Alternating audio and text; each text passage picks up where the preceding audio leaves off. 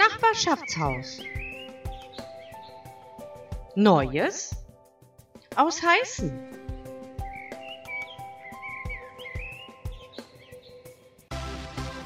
Rätselzeit.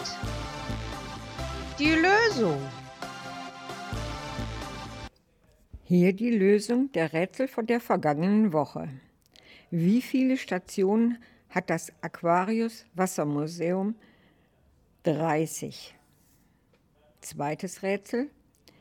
Wie heißt der Mitbegründer des Theaters an der Mülheim an der Ruhr, der dort nach mehr als 30 Jahren noch immer die Fäden in der Hand hält? Roberto Ciulli.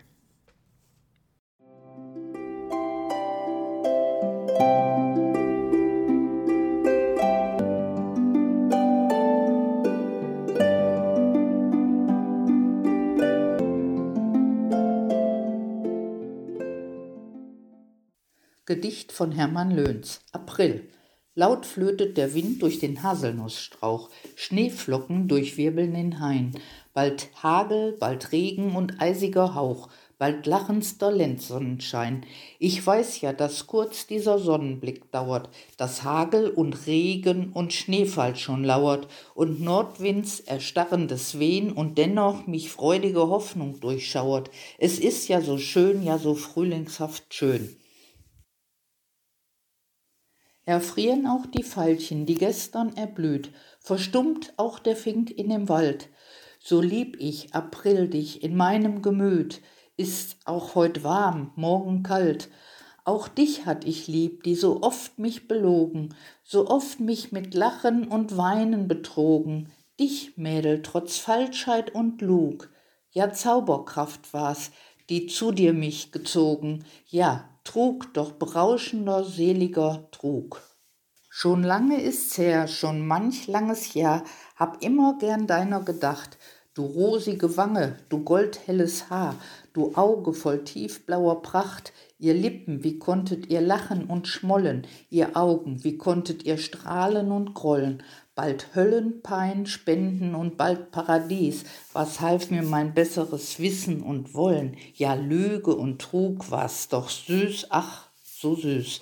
Ich weine den Blumen des Herzens nicht nach, schon morgen erblüht neues Glück, und wenn auch der Nordwind die Lenzblüten brach, ein Jahr und sie kehren zurück, ja Hagel und Regen und Sonne und Schneien und Wechsel von Trauer, von Lust und Bereuen, bald jauchzend, bald düster und still, die Lust nicht verachten, die Schmerzen nicht scheuen, ich lieb euch, Falschmädchen und falscher April.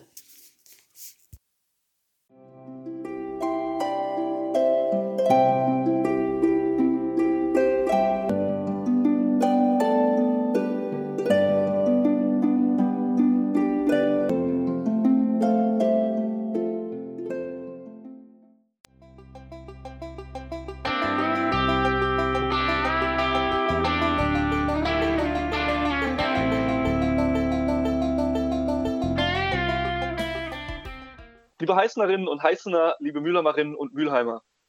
Wie Sie es vielleicht schon erfahren haben, sind wir nominiert für das Publikum Voting des Deutschen Podcastpreis und wir würden uns natürlich freuen, wenn Sie uns unterstützen.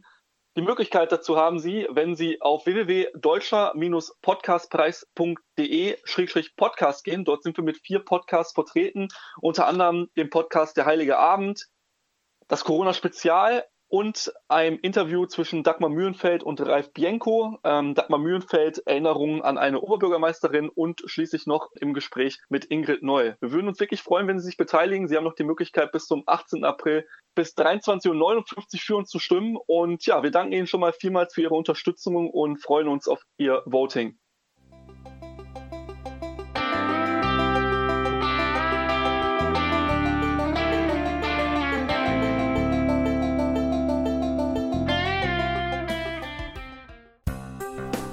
Was Witziges.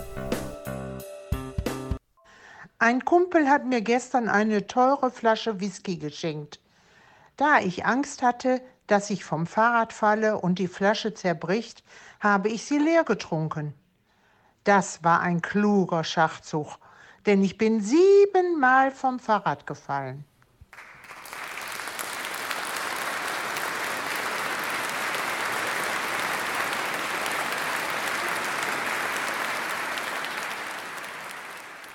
Wenn du einen Kredit bei einer Bank bekommst, zahlst du es in ungefähr 20 Jahren ab. Wenn du eine Bank ausraubst, bist du in 10 Jahren raus. Folge mir für weitere finanzielle Beratung.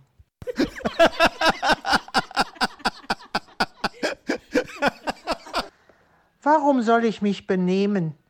Tarzan war nackt, Pinocchio hat gelogen, Popeye war ein tätowierter Raucher, Aladdin war ein Dieb, Schneewittchen lebte mit sieben Männern zusammen, Aschenputtel kam erst um Mitternacht nach Hause, Pac-Man schluckte zu elektronischer Musik in einem dunklen Raum eine Pille nach der anderen.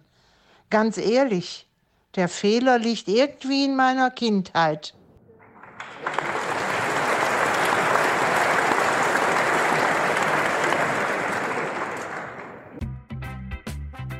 Gesundheitsgespräch mit Dr. Dirk Herting.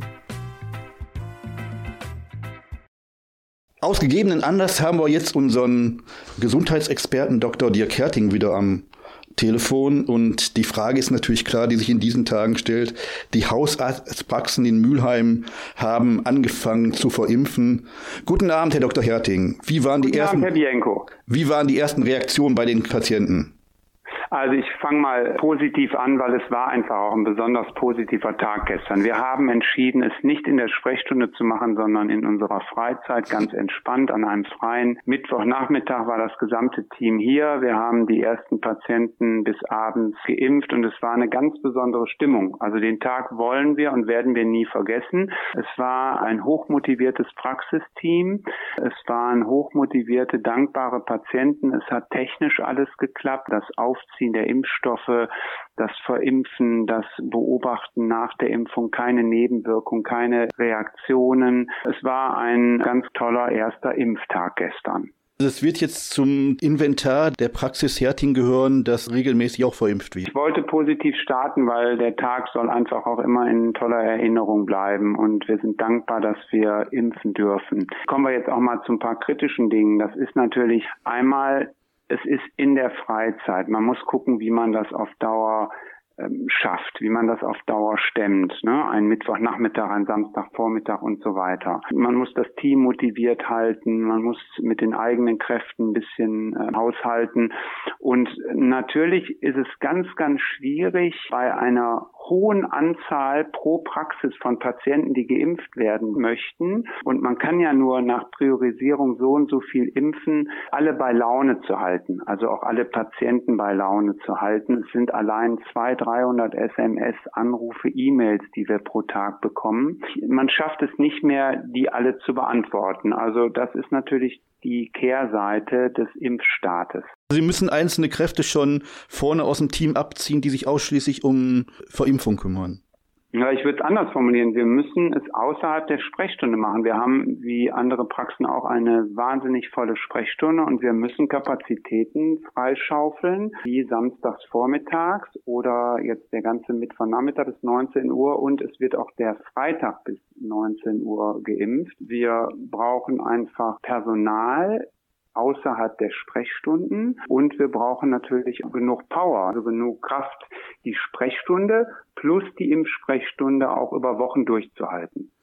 Jetzt war in den letzten Tagen ja ständig die Spekulation, dass wenn alle Hausarztpraxen in Deutschland mit dem Impfstoff versorgt würden, dann würden 20 äh, Dosen pro Praxis anfallen. Erste Frage natürlich, haben Sie die erwarteten Impfdosen auch tatsächlich pünktlich bekommen? Wir haben die erwarteten Impfdosen bekommen. Wir haben auch hier zwei Kassenarztsitze. Wir haben dann praktisch für zwei Kassenarztsitze den Impfstoff bekommen. Ich habe dann das Gerücht gehört gestern über mich und meine Praxis. Wir hätten ja wahnsinnig viel Impfstoff bekommen, so viel, wie wir gar nicht verimpfen können. Das ist natürlich Unsinn. Wir haben wenig Impfstoff bekommen. Das ist aber immerhin so viel Impfstoff, wie auch für zwei Kassenarztsitze geplant waren, haben wir bekommen und können die gut bis morgen Abend bzw. Samstagmittag verimpfen. Ganz wichtiges Thema im Zusammenhang mit der Verimpfung ist die Prioritätenliste der Ethikkommission. Ganz persönliche ja. Frage, wie lange glauben Sie, wird diese Prioritätenliste noch Bestand haben, respektive ab wann entscheiden Sie endgültig eigenverantwortlich, wen und wie Sie verimpfen? Also da kriegen Sie zwei Antworten. Die erste Antwort ist, was mein Apotheker, der mich beliefert, gesagt hat, es wird doch deutlich mehr geliefert werden können in drei Wochen oder sagen wir Ende April.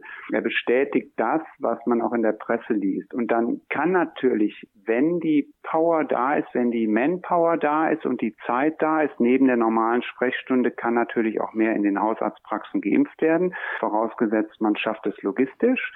Und zu Ihrer ersten Frage mit der Priorisierung. Im Moment sollen wir uns daran halten, an die Priorisierung. Ich könnte mir vorstellen, dass die Priorisierung mit mehr Impfstofflieferung kippen wird. Und ganz ehrlich, mein Bauchgefühl, das wäre nicht schlecht, wenn die Priorisierung kippt. Dann kann man wirklich vielleicht auch den administrativen Kram etwas reduzieren, obwohl es kompliziert ist, den Impfstoff aufzuziehen und es nicht ganz so einfach ist wie bei einer Grippeimpfung oder bei anderen Impfungen tatsächlich frei impfen ohne Priorisierungslisten, würde die Sache meiner Meinung nach leichter machen.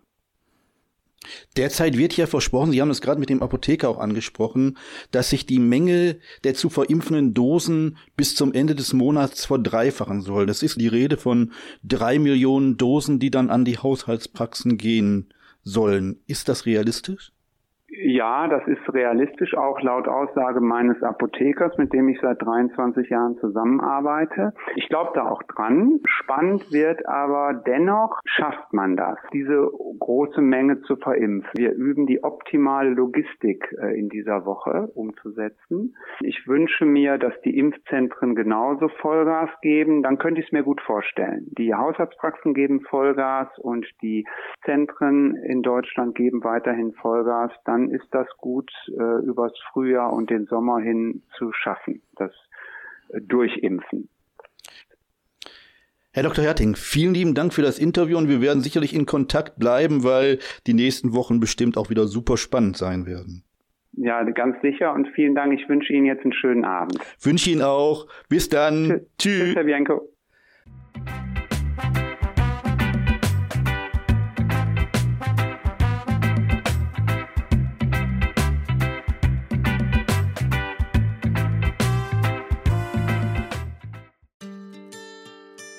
Der Tipp der Woche. Blattsalate und frische Kräuter lassen innerhalb weniger Tage die Blätter hängen. Legt man sie für 10 Minuten in kaltes Wasser, schmecken sie wieder knackfrisch. Woran erkenne ich, ob Clementinen saftig und aromatisch sind? Die Schale sollte prall und glänzend sein und bei Fingerdruck nicht viel nachgeben. Fühlt es sich aber so an, als wäre die Schale zu groß für die Frucht, dann wurde sie schon länger gelagert und hat einiges an Fruchtsaft verloren, sowie natürlich auch an Gewicht. Im Zweifel sollte man immer die schwersten Früchte nehmen. Grüne Stellen sagen übrigens nichts über die Reife aus. Die Farbe hat nur etwas mit den Temperaturunterschieden in dem Anbaugebiet zu tun. Nachbarschaftshaus. Neues. Ausheißen. Im Gespräch mit.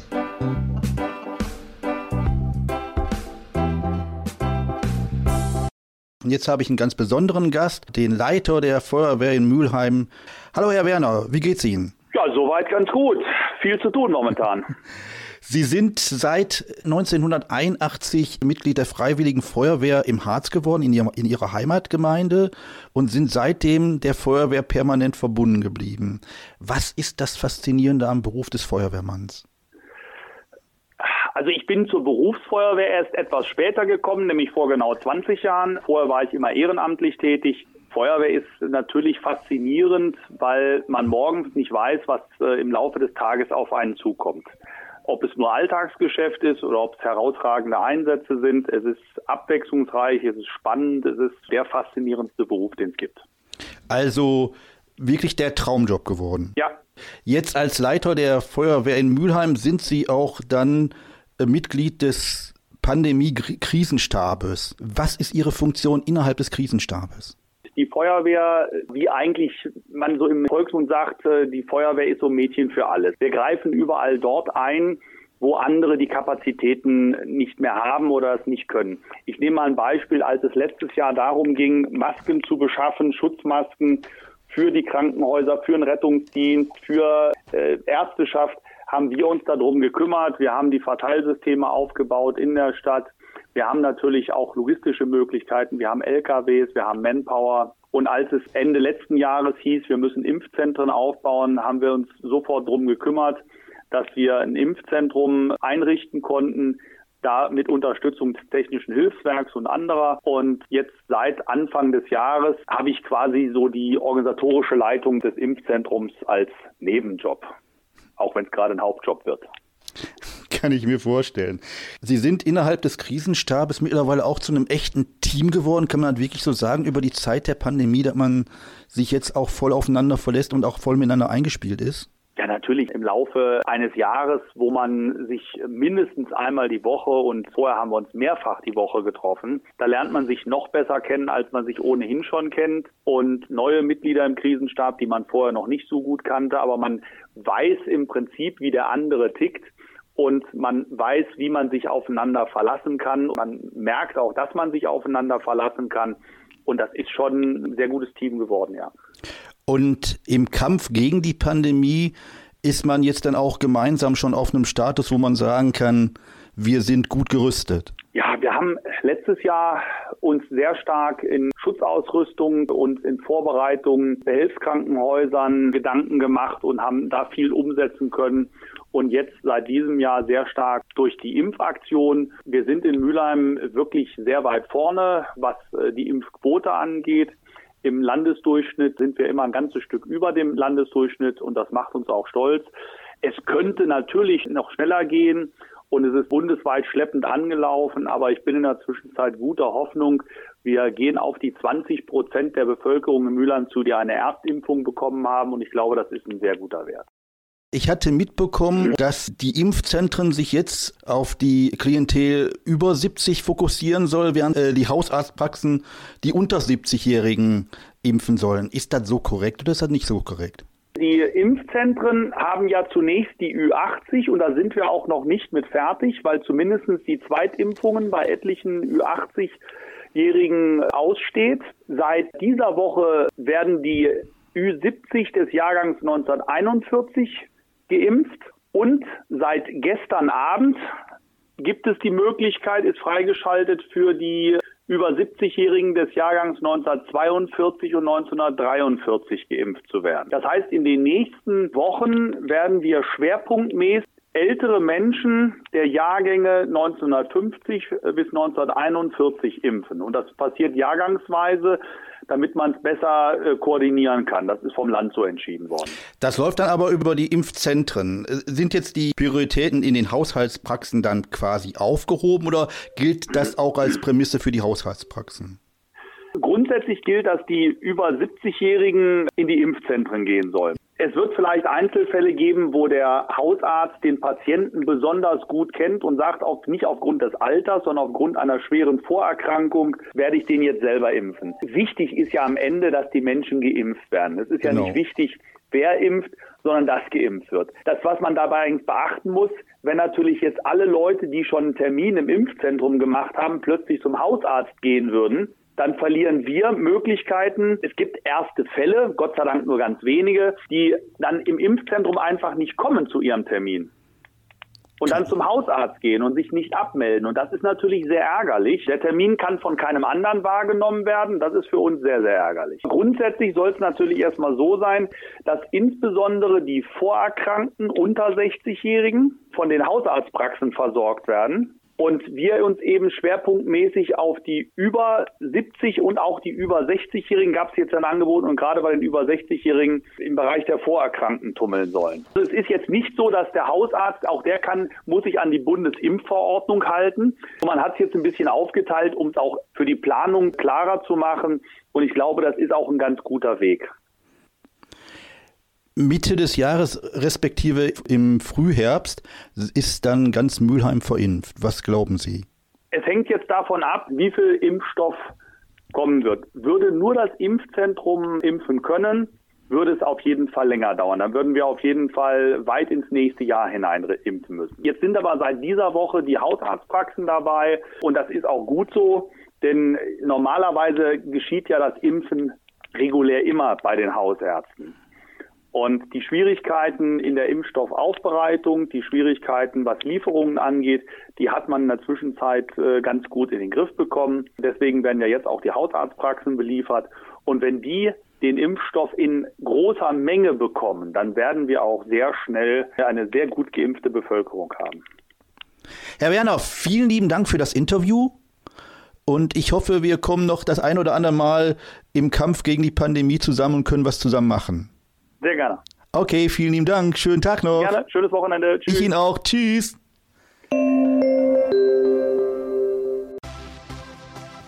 Rätselzeit. Und hier die Rätsel von dieser Woche. In Nordrhein-Westfalen lag die Arbeitslosenquote Ende 2012 bei 7,9 Prozent.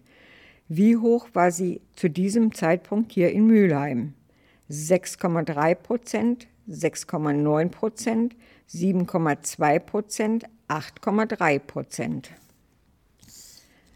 Das zweite Rätsel. Abschiedsschmerz am Spielplatz Witthaus-Busch. Was lassen kleine Besucher hier in einer Buche aufhängen? Ihre Windeln, ihre Stoffteddys, ihre Milchzähne, ihre Schnuller.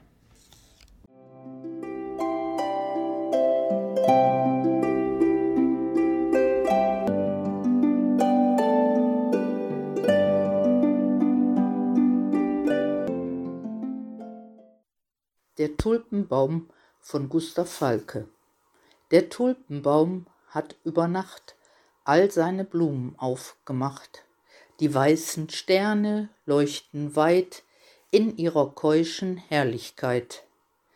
Es ist, als hätt's die Nacht bedacht, was Liebes sie dem Tag vermacht, damit von ihrem Märchenglanz ein Schimmer leb in seinem Kranz. Er aber, überreich an Licht, bedarf der fremden Sterne nicht. Und bald entblättert, schnell und sacht, das liebliche Geschenk der Nacht.